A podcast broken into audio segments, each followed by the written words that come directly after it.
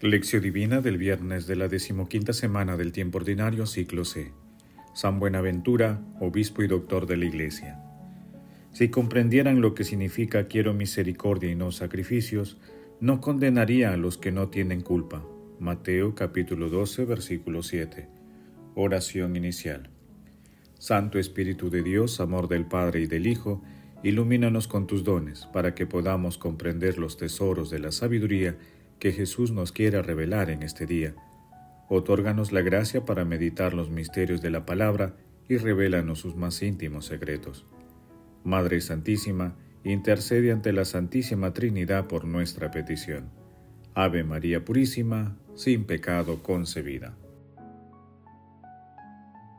Lectura. Lectura del Santo Evangelio según San Mateo capítulo 12 versículos del 1 al 8.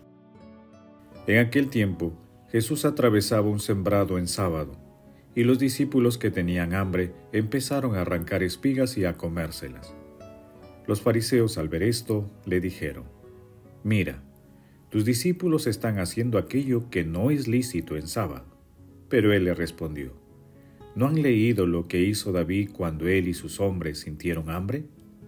cómo entró en la casa de Dios y comieron los panes de la ofrenda, cosa que no les estaba permitida ni a él ni a sus compañeros, sino solo a los sacerdotes? ¿Y no han leído en la ley que los sacerdotes en el templo quebrantaban el precepto del sábado sin incurrir en falta? Pues yo les digo que aquí hay alguien que es más que el templo. Si comprendieran lo que significa quiero misericordia y no sacrificios, no condenarían los que no tienen culpa, porque el Hijo del Hombre es Señor del sábado. Palabra del Señor, gloria a ti, Señor Jesús.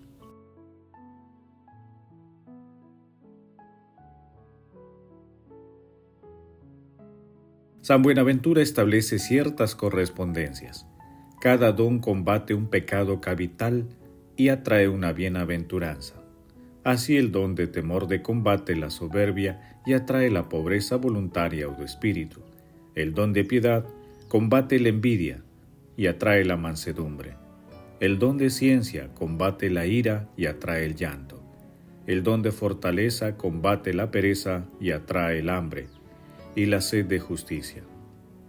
El don de consejo combate la avaricia y atrae la misericordia.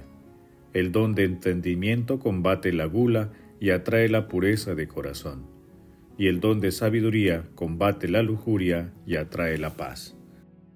Mauricio Beuchot. Hoy celebramos a San Buenaventura, obispo y doctor de la Iglesia.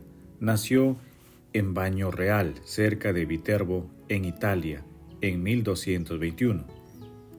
Se llamaba Juan, pero dicen que cuando era muy pequeño enfermó gravemente y su madre lo presentó a San Francisco, el cual acercó al niño de cuatro meses a su corazón y le dijo, Buena aventura, que significa buena suerte. Y el niño quedó curado.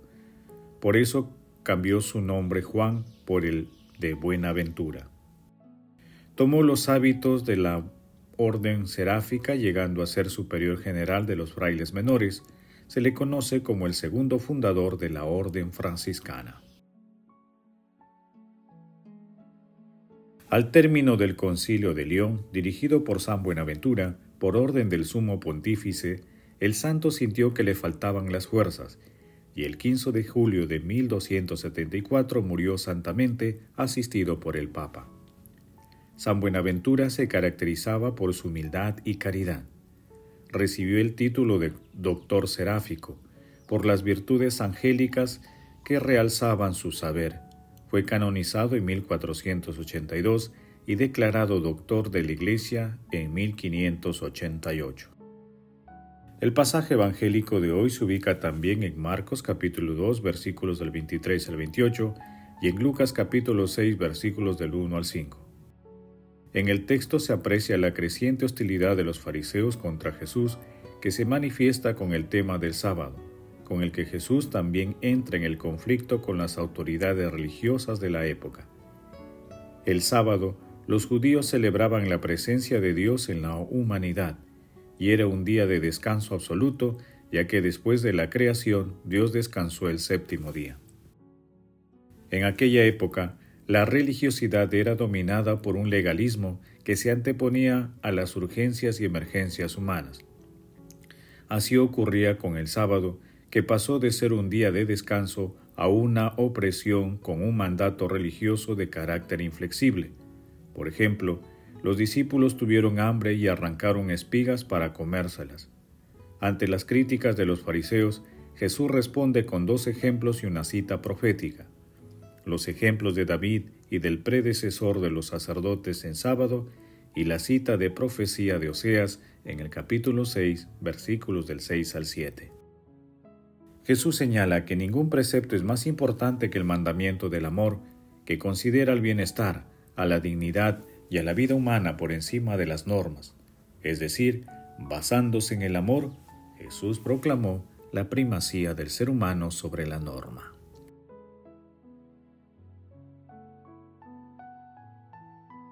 Meditación Queridos hermanos, ¿cuál es el mensaje que Jesús nos transmite a través de su palabra?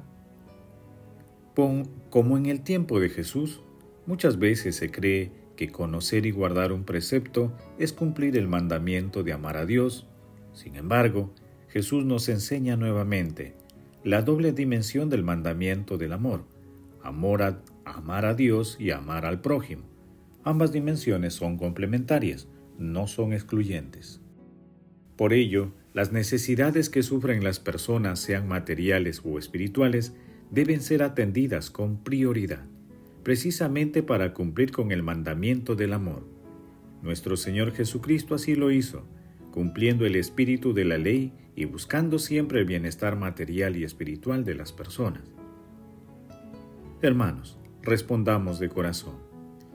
¿Cuál es nuestra actitud frente a las urgencias y emergencias que viven las personas necesitadas del auxilio material y espiritual que están en nuestro entorno?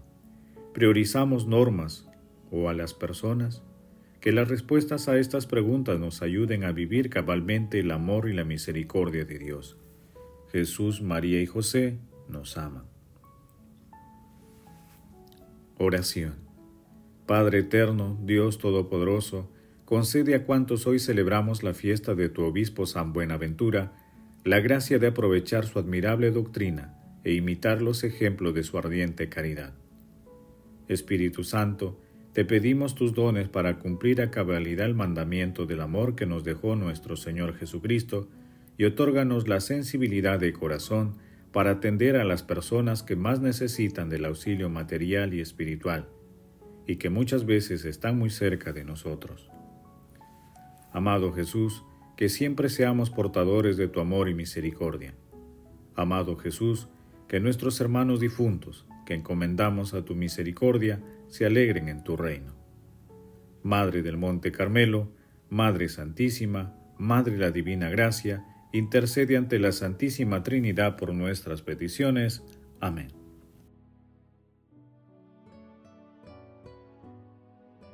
Contemplación y acción. Contemplemos a Dios con una homilía de San Macario de Egipto.